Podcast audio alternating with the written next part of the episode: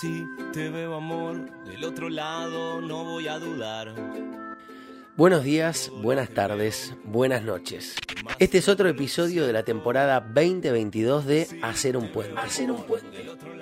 Acá estamos, una vez más, queriendo establecer un espacio de conversación entre personas que vienen de lugares distintos, ya sea en lo social, en lo político, en lo económico, en fin, la vida misma. Hoy hacemos un puente entre capital y trabajo, aquella contradicción histórica que pensó Marx está como mínimo de modé.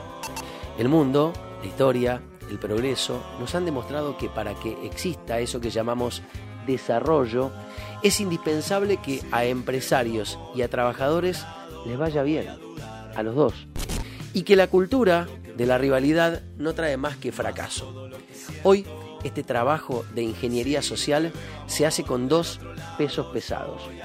Por un lado, uno de los sindicalistas más poderosos de la Argentina, Gerardo Martínez.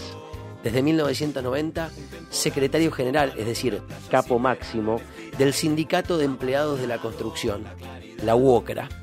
Por el otro, uno de los empresarios más importantes, no solo de la Argentina, sino de todo el Cono Sur, Daniel Herrero, hasta hace muy poco presidente de Toyota, uno de los gigantes internacionales de la industria automotriz, en la que él mismo se hizo de abajo allá por 1999 y todavía continúa. Un jefe sindical, un capo empresario y entre ellos hacemos un puente.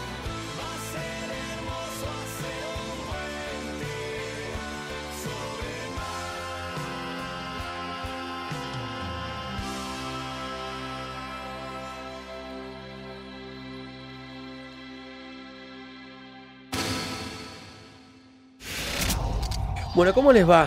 Gerardo Martínez y Daniel Herrero. Buenas tardes, buenos días, buenas noches, lo que sea. ¿Cómo están? Bueno, muchas gracias por la invitación. Me parece una idea muy genial. Bueno, Dani, bienvenido a vos también, ¿eh?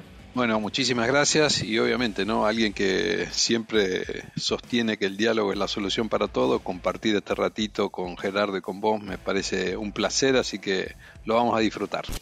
Bueno, miren, las preguntas tienen siempre una especie de tiempo, un cronómetro para que no nos extendamos demasiado.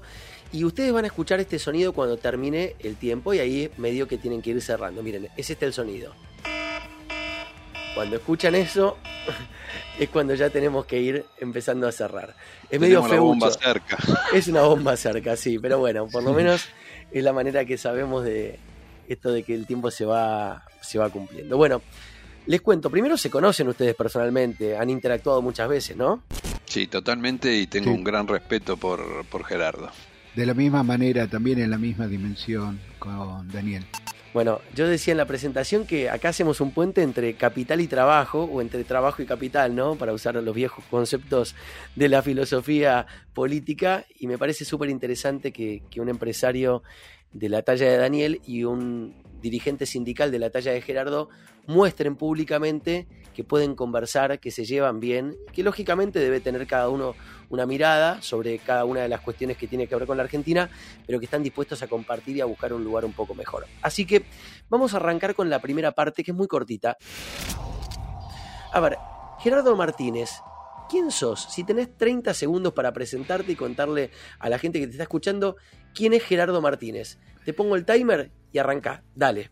Cómo no, secretario general de WOCRA, secretario de Relaciones Internacionales de la CGT, miembro titular de la Organización Internacional del Trabajo en el Consejo de Administración y un actor en nombre de la región en todos los encuentros que se hacen en el multilateralismo, entre ellos el G20. Muy bien, bueno, aparte le, le metiste buen timing, ¿eh? Llegaste antes de los 30. Dani, Daniel Herrero, ¿quién es si tenés que presentarte? Bueno, eh, primero optimista por naturaleza, defensor del diálogo y hasta el 30 y, hasta el primero de mayo fui durante 12 años presidente de Toyota Argentina, ahora soy presidente de, Toyota Plan de Ahorro y laburante y, y que cree que la Argentina tiene mucho por delante para crecer. Bueno, espectacular, che, están muy bien de, tiempo ustedes dos, ¿eh? La verdad que están cumpliendo a rajatabla, es más, con creces. La primera parte de este episodio, como todos, tiene una especie de, a ver, eh, una búsqueda de acuerdos políticos. Vamos a arrancar eh, por, Daniel. Em, y te quiero preguntar esto, Dani, vas a tener eh, un minuto para responder. contame de las reivindicaciones que hoy hace el movimiento obrero, no sé, reapertura de paritarias, cláusula gatillo, por inflación, participación en ganancia, etcétera. ¿Qué te parece razonable o realizable? ¿Qué destacas como algo positivo? Si tenés que destacar una de las reivindicaciones del movimiento obrero hoy. Un minuto. Bueno, yo creo que lo que hay que cuidar es el salario, ¿sí? Entonces, indudablemente hoy el problema más grande que puede ser la inflación y que afecta al salario es la responsabilidad de ambos de cuidarlo y que mantenga su poder adquisitivo. Eh, en el caso nuestro, la solución que encontramos fue el ajuste por inflación a trimestre vencido y una vez por año nos juntamos a discutir eh, el aumento real del salario, pero creo que ese es el, el gran problema que tenemos que atacar, porque indudablemente no, no se puede hacer culpable a, a un empleado o un obrero de lo que es la inflación. Bueno, clarísimo y encima a tiempo, muy bien. Eh, Gerardo, si te doy 30 segundos para que digas qué te parece esto que, que acaba de decir Daniel, ¿qué decís? Mira, Gonzalo, es muy importante esto porque conceptualmente yo soy y muchos de mis compañeros somos de los que pensamos que si no hay empresarios no hay trabajadores y si no hay trabajadores no hay empresarios. Por lo tanto, el desafío es cómo logramos una concordancia de intereses como para trazar un camino de desarrollo, producción y trabajo. Creo que ese es el único camino que nos da la oportunidad de crecer, desarrollarnos y, y garantizar el bien común. Bueno, justito, gracias Gerardo. Creo que ahí tenemos un acuerdo clarísimo, me parece. Entonces te pregunto a vos, Gerardo, ahora, de las reivindicaciones que hacen hoy los empresarios, ¿no?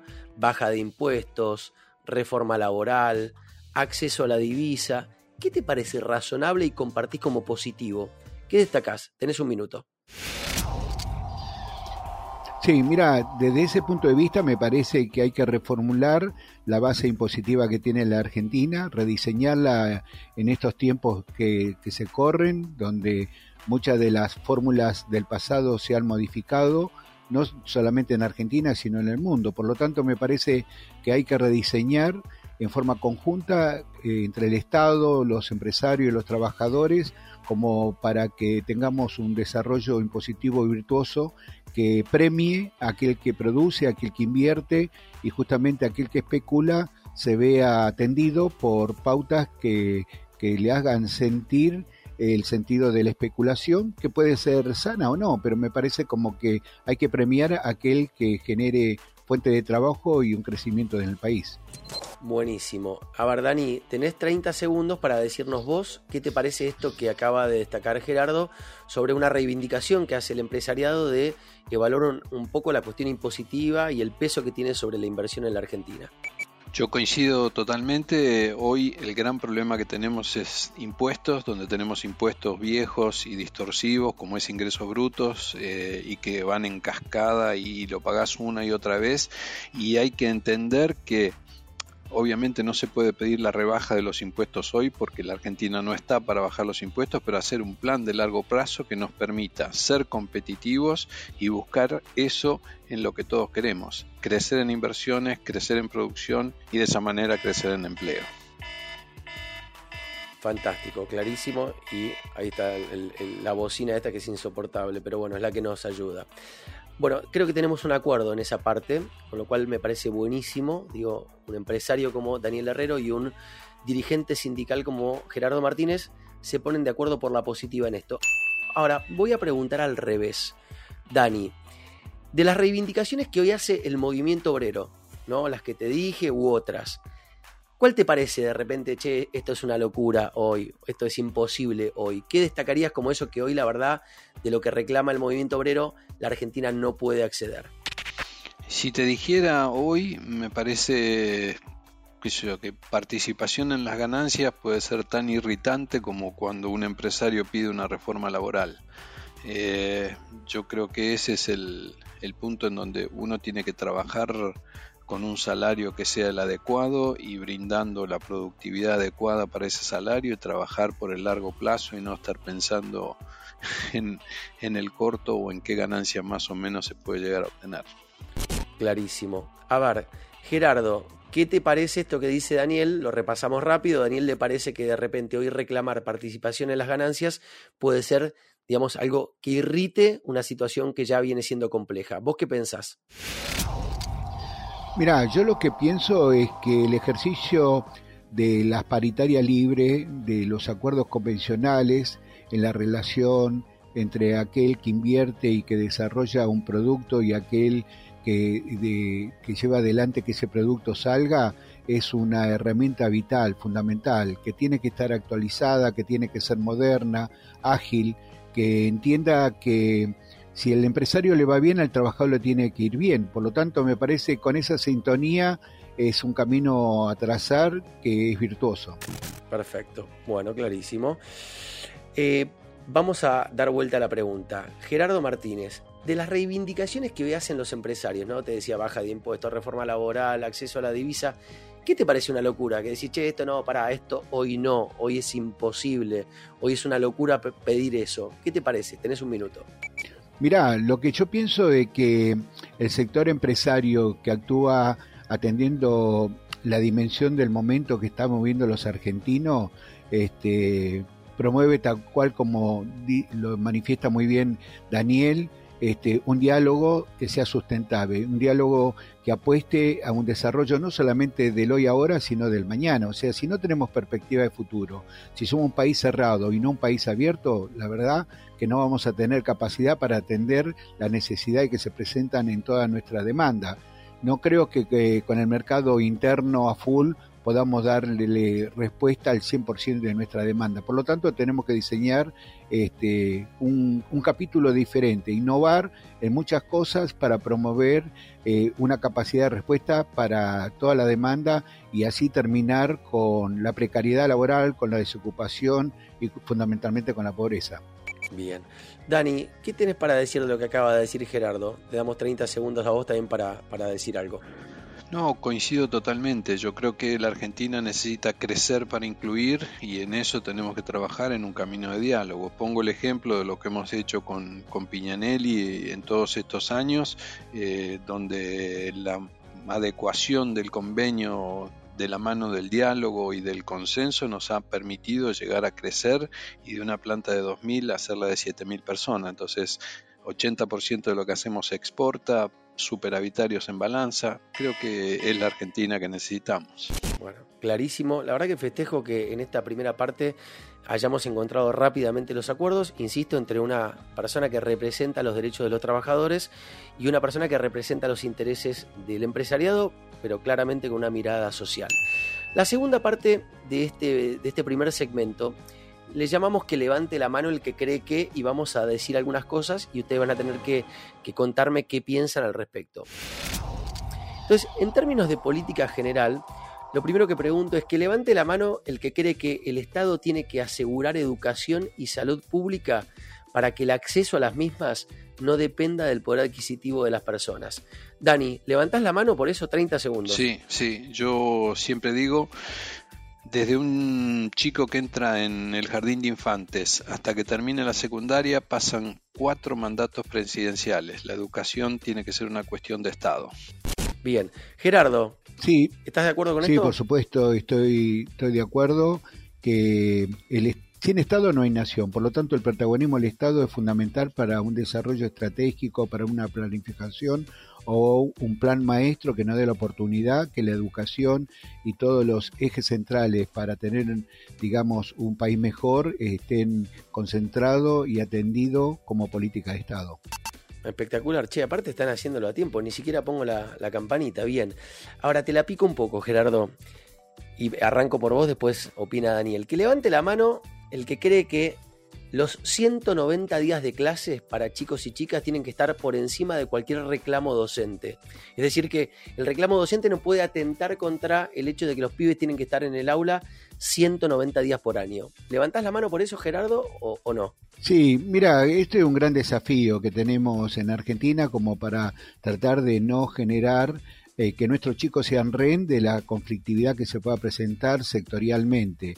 Reivindico la lucha que puedan tener los docentes. Me parece que habría que buscar quizás soberanamente una metodología que dé la oportunidad de garantizarle de que los chicos tengan acceso a todo el programa educativo por año. Bien. Dani, ¿qué opinas al respecto?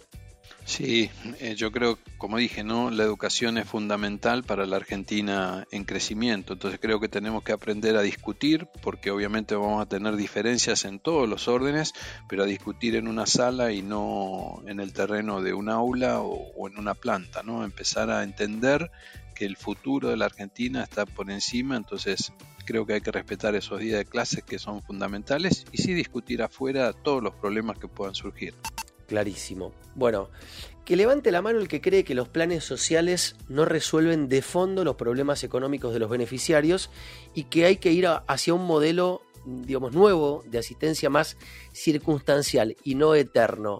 Daniel Herrero, ¿levantás la mano por esto? Sí, sí, yo creo que el plan social termina estructuralizando la pobreza, entonces creo que hay que buscar la asistencia, indudablemente, pero de la mano de fomentar la cultura del trabajo y empezar a buscar un camino de transición hacia un trabajo digno que, que pueda permitirle a, a la persona realizarse. Gerardo Martínez, ¿levantás la mano por esto? Sí, por supuesto. Yo creo que causa consecuencia. El problema es que tengamos un nivel de pobreza y una cierta cantidad importante de argentinos que quieren trabajar y no consiguen trabajo es una cuestión que tenemos que resolver. Es verdad que es un problema mundial. Me parece que hay que atender esta emergencia primero conteniendo la, esa realidad y buscando, como decía Daniel, que la cultura del trabajo pero para que haya cultura del trabajo tiene que haber inversiones, tiene que haber crecimiento y eso hace mucho que no sucede en Argentina. Bien, venimos bien, ¿eh? con mucho acuerdo. La verdad que eh, esto demuestra que, digamos, que hay mucho mito ¿no? sobre esto de que los dirigentes sindicales piensan todo diferente de los empresarios y viceversa, y, y está claro que no es así. Que levante la mano quien cree que, entendiendo que ambos deben ser considerados, un gobierno debe priorizar siempre al sistema productivo por sobre el sistema financiero. Daniel Herrero, ¿levantás la mano por esto? Yo vengo de la industria, genera trabajo, pero creo que lo que hay que buscar es defender todas las patas. No hay inversión si no hay financiamiento, si no hay ahorro privado, entonces creo que hay que defender a los dos sectores en la medida justa, pero creo que son necesarios ambos para generar inversión y crecimiento. Bueno, Gerardo Martínez, levantás la mano, compartís con Daniel, tenés una mirada distinta. No, no, comparto, yo creo que eh, en el 2008 tuvimos una pandemia financiera, producto de que no hay control con respecto al sistema financiero eh, mundial, ¿no? Este, por lo tanto, me parece que el gran desafío, me acuerdo en el G20, fue de qué manera logramos este, un desarrollo donde se apueste, digamos, a la economía productiva. Eh, es verdad que el sistema financiero juega un papel protagónico, pero tiene que tener una determinación y un control como para que el, no se ponga en segundo grado el desarrollo de la economía real. Bien, bueno, clarísimo. Vamos a pasar entonces ahora a la última parte de este primer segmento del podcast que tiene que ver con un ping-pong. Y acá es resumir todo con una sola palabra. El desafío es encontrar una virtud para definir a una persona. Yo voy a decir algunos nombres vamos a arrancar por la política, vamos a pasar por el empresariado y vamos a pasar después por el movimiento sindical. Y ustedes tienen que buscar una virtud. Acá queremos ir por la positiva. Entonces, tiro nombre y pido la palabra. Una virtud para Mauricio Macri. Gerardo Martínez, ¿qué tenés para decir? Desafío. Daniel Herrero. Excelentes relaciones exteriores. Cristina Fernández de Kirchner, Gerardo Martínez. Eh, valentía. Bueno, Daniel Herrero. Eh, decisiones rápidas. Vamos a pasar a los empresarios. Paolo Roca. ¿Qué tenés para decir, Daniel Herrero? Eh, amante de la Argentina y defensor de las pymes. Gerardo Martínez. Eh, un hombre vinculado a, a, la producción y al trabajo. Bueno, el segundo es Marcos Galperín. ¿Qué decimos del Daniel Herrero? No, innovación y revolución en cómo hacer negocios. Gerardo Martínez. Innovación y ser eh, eficiente en el desarrollo de su negocio. Bueno, cerramos con los dirigentes sindicales barras sociales, ¿no? Y empezamos por Hugo Moyano. ¿Qué virtud le encontrás, Gerardo Martínez? Eh, decisión, eh, postura y, y, defensa. Daniel Herrero. Sí, coincido. Valentía en, en la postura de defender su sindicato. Juan Grabois es el segundo. ¿Qué tenemos para decir positivo de Grabois, Gerardo? Talentoso, este, atrevido eh, y protagonista. Daniel Herrero. Muy hábil eh, y sí, puede ser talentoso en defender lo, que él piensa correcto. Bien, bueno, cerramos esta primera parte del podcast que tiene que ver con las cuestiones políticas, económicas, formales y vamos a pasar a la segunda parte del podcast que ya tiene que ver con lo que yo creo que es lo más importante, que está detrás de todo esto, que es la faz personal de los dirigentes de la República Argentina.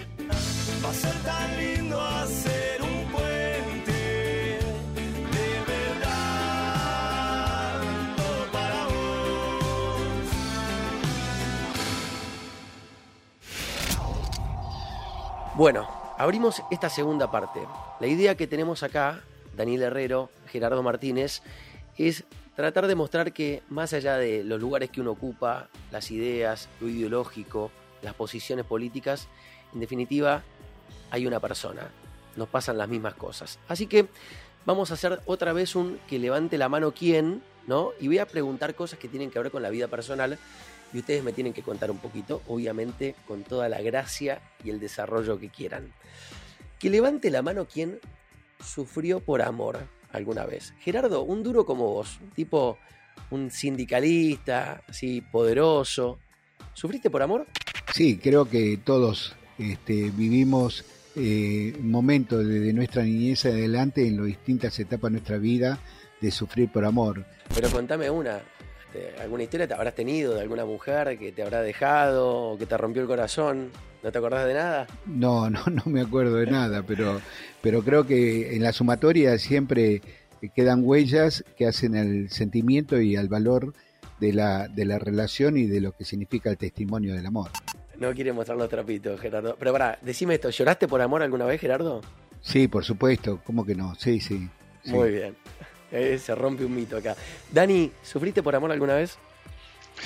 Yo creo que todos sufren por amor. En el caso mío, estoy casado con la mujer que conocí en el primer día de ingreso a la universidad. Mantuve 8 años de novio y 37 de casados. Entonces, si alguien piensa que en 45 años no te peleaste nunca, está equivocado. Entonces, creo que parte de, como decimos, no, no, no hay días buenos y malos. Hay días buenos y días en los que uno aprende. Y la resiliencia o la posibilidad o la fuerza que uno le pone a solucionar esos problemas de amor es lo que te lleva adelante. Bueno, pero ¿lloraste alguna vez también por alguna mujer? y sí, algunas veces, pero totalmente. Muy 45 años son una historia.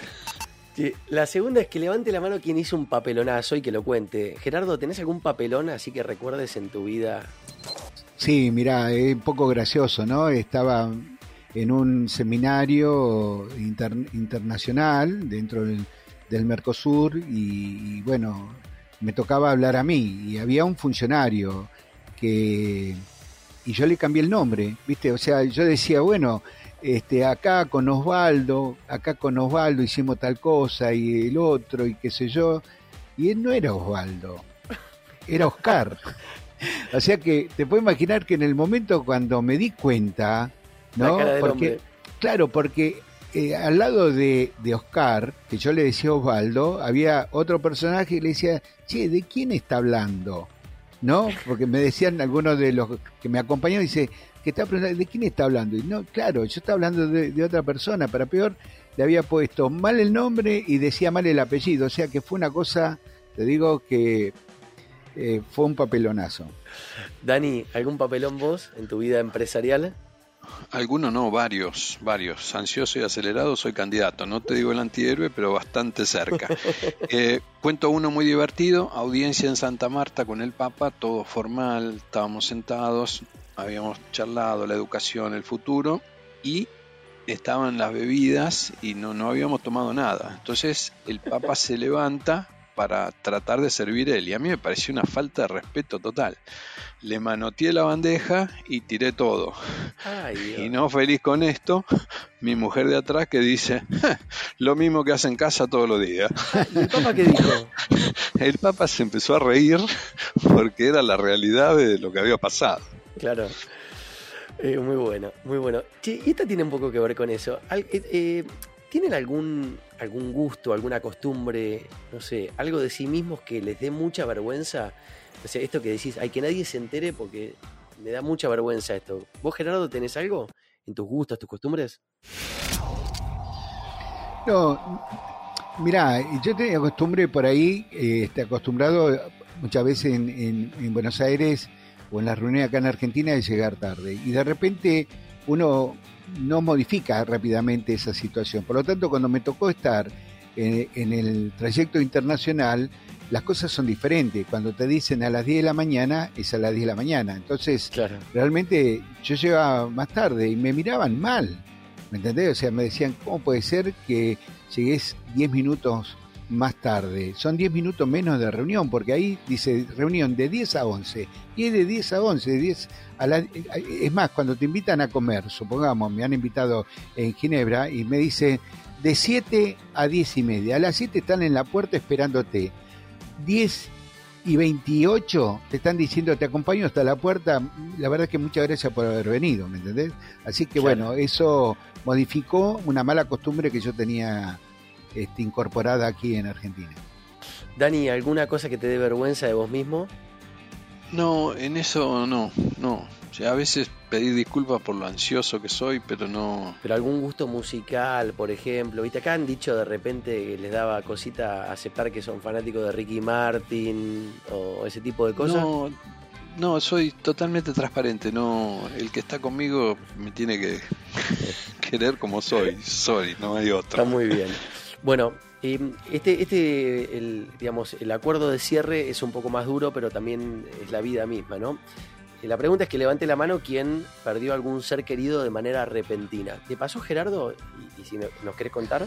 Sí, sí, por supuesto. Tenía un gran amigo, este, también que estaba siempre con nosotros, un amigo no de, ni del sindicalismo ni de la política, un amigo de la vida, este, con el cual compartíamos, a él le gustaba cocinar y, y, era un, bohemio, ¿viste? Una, una, persona divina, Oscar se llamaba, y, este, y de repente, bueno, eh, habíamos estado eh, unas horas antes, algo así, y después, bueno, un, un problema de salud lo llegó así en forma repentina, y la verdad que eso fue algo muy doloroso porque realmente muchas veces cuando nos juntamos con amigos decimos pensar si tuviera Oscar haría tal cosa, tal otra, ¿me entendés? O sea... Sí, súper, eh, algo que nos ha pasado a todos. Eh, Dani, ¿a vos te pasó?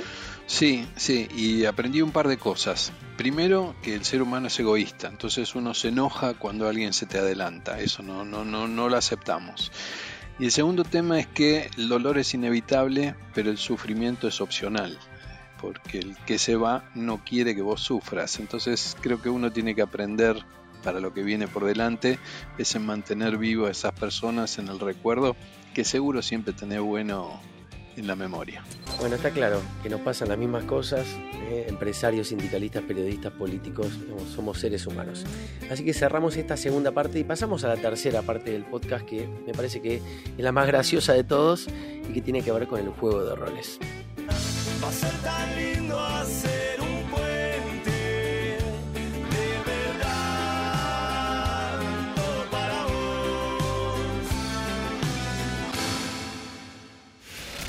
Bien, en esta parte yo les voy a pedir eh, que dejen todo, pero todo es todo, eh, que se pongan en las patitas del otro y que traten de contarnos desde su lugar cómo lo ven al otro, ¿no? Cómo un empresario ve a un sindicalista y cómo un sindicalista ve a un empresario.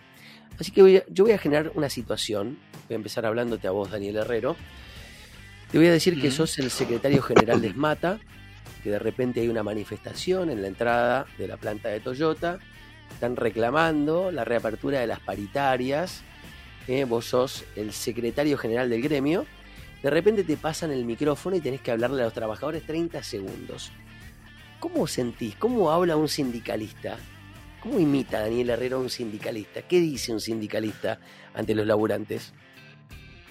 No, yo creo que el proceso es indudablemente tenés que hacerlo sentir que son una sola una sola organización, un solo equipo y, entender que vos tenés el rol de defender lo mejor para todos ellos. ¿no? Entonces creo que eh, sería claro en qué es lo que, lo que iría a pedir, eh, sería claro en qué es lo que vamos a hacer eh, y sería claro en tratar de averiguar qué es lo que ellos quieren también, ¿no? que no sea un, pedido exclusivo mío o, o, que yo haga el pedido por meramente un tema político. Entonces creo que sería ese, ese consenso de lo que voy a pedir, de lo que vamos a hacer, y obviamente sí, reclamaría urgente que se pongan todos los directores del otro lado en una, en una sala de reuniones a, arreglar el, tema rápido. Bueno, fracasé en esto de querer hacer actuar a Daniel Herrero. Ahora me la no, juego, no, no.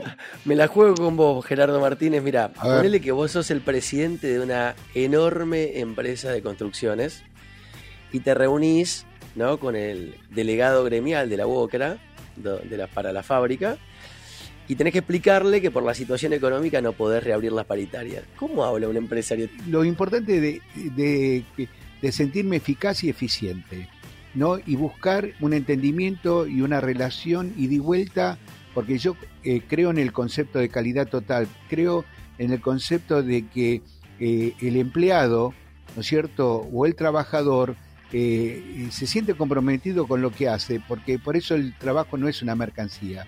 Entonces, el hecho de sentirse protagonista en el desarrollo del productivo que representa la empresa, o en este caso el sindicato de la obra social, que atender a, los servicios sociales, los servicios sanitarios, tiene que haber con una, digamos, una relación de complicidad positiva, donde el mismo trabajador que va a desarrollar esa tarea se sienta como un actor y un protagonista de ese resultado eh, eh, que, está buscando aquel que tiene esa necesidad, ¿me entendés? O sea que me parece como que eh, es muy importante que haya esa relación ida y vuelta porque eso es lo que permite de que vos este, pueda tener ese resultado de eficacia y de eficiencia.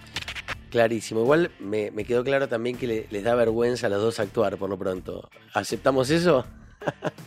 no, no, pero sí, puede ser, pero digo, a mí me ha tocado muchas veces cuando tenía un problema este, por falta de recursos y demás, vos sabés que nuestra actividad es una actividad este, que cuando se cae la actividad, nosotros, tanto en la obra social en el sindicato, dependemos de eso y por lo tanto este, tenemos a los empleados y los profesionales, tengo médicos, técnicos, contadores, eh, y a los cuales le tengo que explicar cuáles son las razones por cuál estamos, la estamos pasando mal.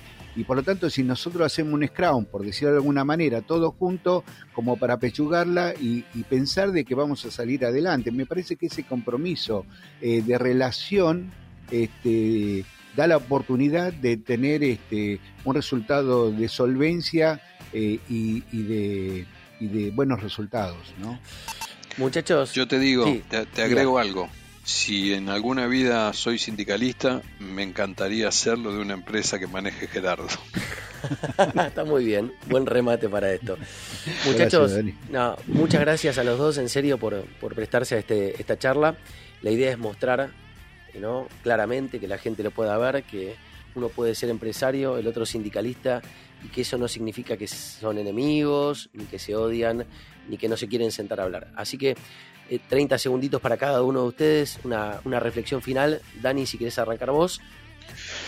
No, agradecer el espacio y, dejar ese mensaje de que el diálogo y el consenso es lo que lleva los proyectos adelante, es lo que le hace falta a la Argentina, hay cosas que tenemos que acordar, seguir adelante y, y hay ejemplos exitosos en la Argentina, muchos de los que tiene Gerardo, muchos de los que tiene la industria automotriz con Piñanelli y creo que hay que ponerlos en escena y entender que la base de eso fue confianza, diálogo y tener un proyecto de crecimiento por delante, que es lo que nos hace a todos motivar y trabajar por ese fin. Gerardo. Mira, yo lo que creo que el gran desafío de la Argentina es tener con claridad esta definición, ¿no? que los problemas estructurales que tenemos que resolver no pueden tener una mirada ideológica. Eso como primer plano.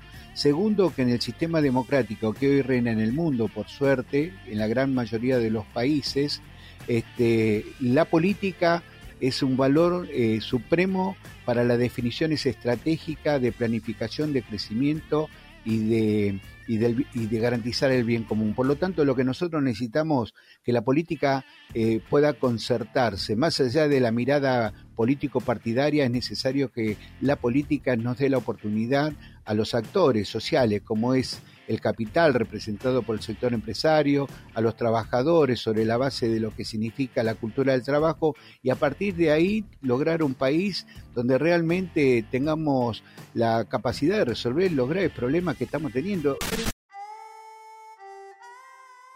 Una vez más, queda absolutamente probado que más allá de las diferencias de base, se puede dialogar amablemente.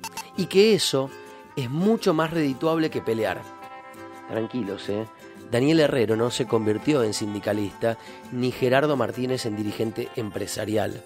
Simplemente comprobaron que tienen un montón de cosas en común, muchas más de las que seguramente pensaban antes de someterse a este lindo experimento de ingeniería social. Los esperamos en un nuevo episodio de Hacer un puente.